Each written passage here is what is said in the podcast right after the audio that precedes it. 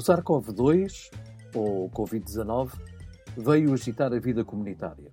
Primeiro, afastando todos de tudo e arrefecendo a latina paixão pelo abraço, o beijo e o caminhar de mão dada pela vida.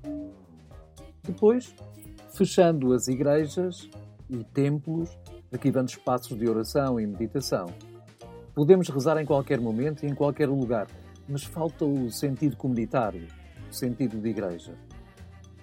Pensei que o reflexo destes tempos viesse humanizar o indivíduo, criar solidariedade, irmandade, tolerância, entendimento. Mas por fim vieram os políticos. A oportunidade de analisarmos o caráter e até a sobrevivência. Foi o maior desalento de todos. Uns tornaram-se ditadores e outros, mais que liberais, tornaram-se anarquistas, com mudanças de opinião, com razões incoerentes, umas atrás das outras.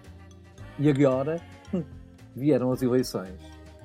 A mim, que nem sou republicano, vieram mostrar que estes indivíduos se apresentam sem estrutura pessoal, sem raciocínio ou razão e muito menos sem noção de Estado ou de serviço. Marcelo escapa pela maturidade e pela posição.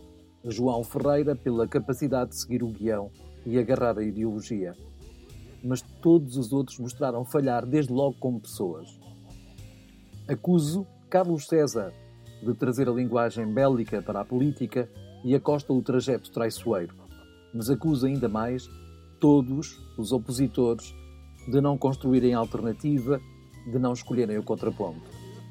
O Covid mostra que os políticos são micro-organismos nefastos, contagiosos e sem possibilidade de criar vacina que corrija. Confinar poderia ser proteger de tal gente e permitir fazer vida a pensar nos nossos e nos outros.